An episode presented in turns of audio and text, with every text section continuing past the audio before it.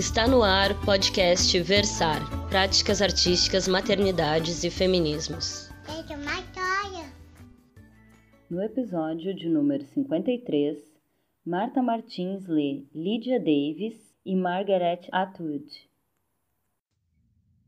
Eu escolhi para ler um texto da Lydia Davis, que é uma escritora norte-americana, nascida em Ohio em 1947 e que é uma autora contemporânea que apaga um pouco as fronteiras entre a ficção, o ensaio e a poesia, trabalhando bastante também com falsos diários.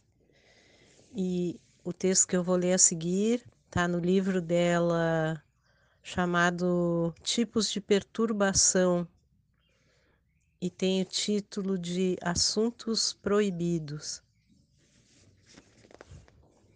Em pouco tempo, quase todo assunto de que querem falar lembra mais uma cena desagradável e se torna um assunto de que não podem falar. Assim, à medida que o tempo passa, há cada vez menos assuntos de que podem falar com segurança, e no fim, praticamente só as notícias e o que estão lendo, mas nem tudo que estão lendo não podem falar de certos membros da família dela, do horário de trabalho dele, do horário de trabalho dela, de coelhos, camundongos, cachorros, de certas comidas, certas universidades, do calor, da temperatura alta ou baixa no quarto, à noite e durante o dia, das luzes acesas ou apagadas nas tardes de verão, do piano, de música em geral, de quanto ele ganha, de quanto ela ganha, de quanto ela gasta, etc. Mas um dia, ao falarem sobre um assunto proibido, ainda que não o mais perigoso, ela percebe que talvez seja possível, às vezes, falar calmamente e com cuidado de um assunto proibido, para que volte a ser um assunto de que se pode falar e, em seguida, falar calmamente e com cuidado de outro assunto proibido, para que haja mais outro assunto de que se pode falar. Desse modo, à medida que mais assuntos puderem ser abordados de novo, eles conversarão mais.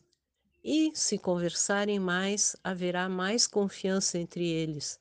E quando houver bastante confiança, poderão se arriscar a tratar até do mais perigoso dos assuntos proibidos.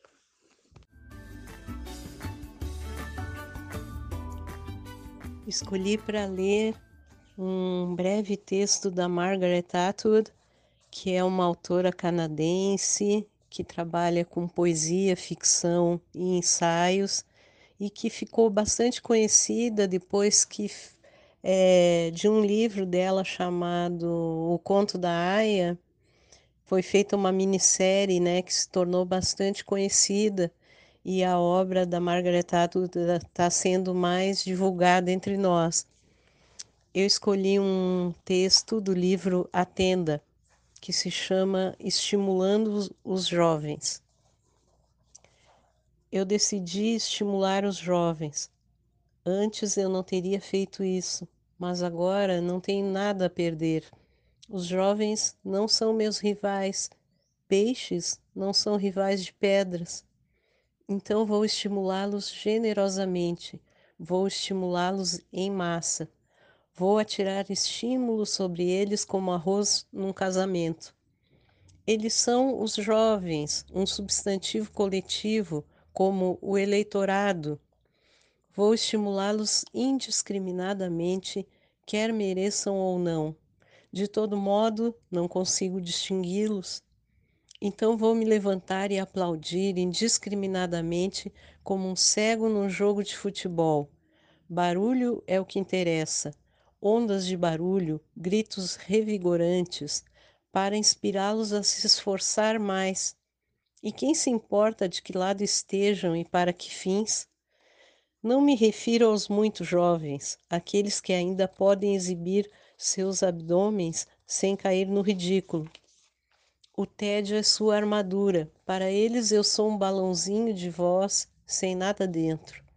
Não, estou me referindo aos jovens recém-conscientes, aqueles com ambição e uma insegurança recente, aqueles que aprenderam do modo mais difícil, que nove em dez vezes você tenta, mas não consegue.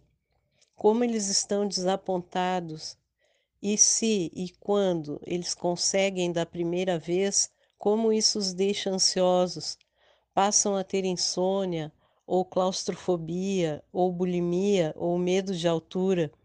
Agora eles vão ter de corresponder às próprias expectativas. Que droga! Aqui estou eu, feliz em ajudar. Vou distribuir incentivos do tamanho de um biscoito para cada um. Tome aqui, jovem, essa grande confusão estúpida e grosseira que você acabou de fazer. Deixe-me dizer isso de outra forma. Esse compreensível erro humano não passa de um aprendizado. Tente de novo, vá atrás do seu sonho. Você consegue. Que pessoa fantástica eu sou, muito mais gentil do que quando tinha acabado de deixar de ser jovem. Eu era severa então, meus padrões eram rígidos.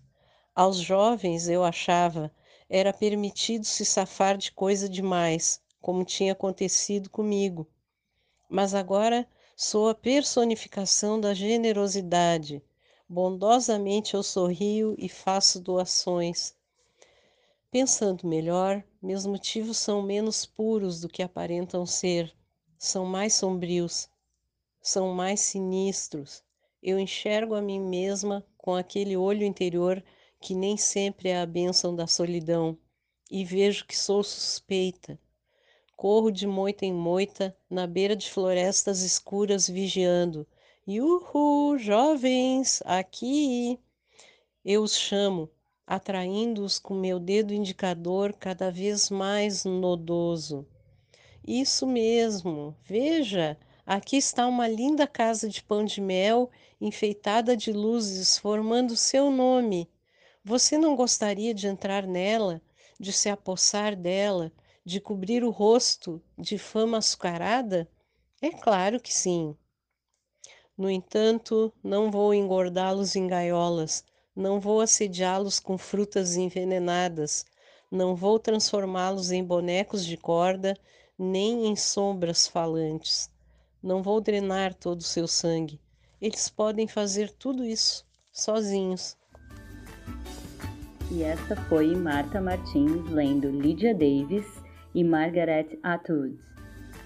Você escuta esse e outros episódios no nosso site podcastversar.com ou nas plataformas Spotify, Deezer, Apple Podcasts, Google Podcast e Anchor.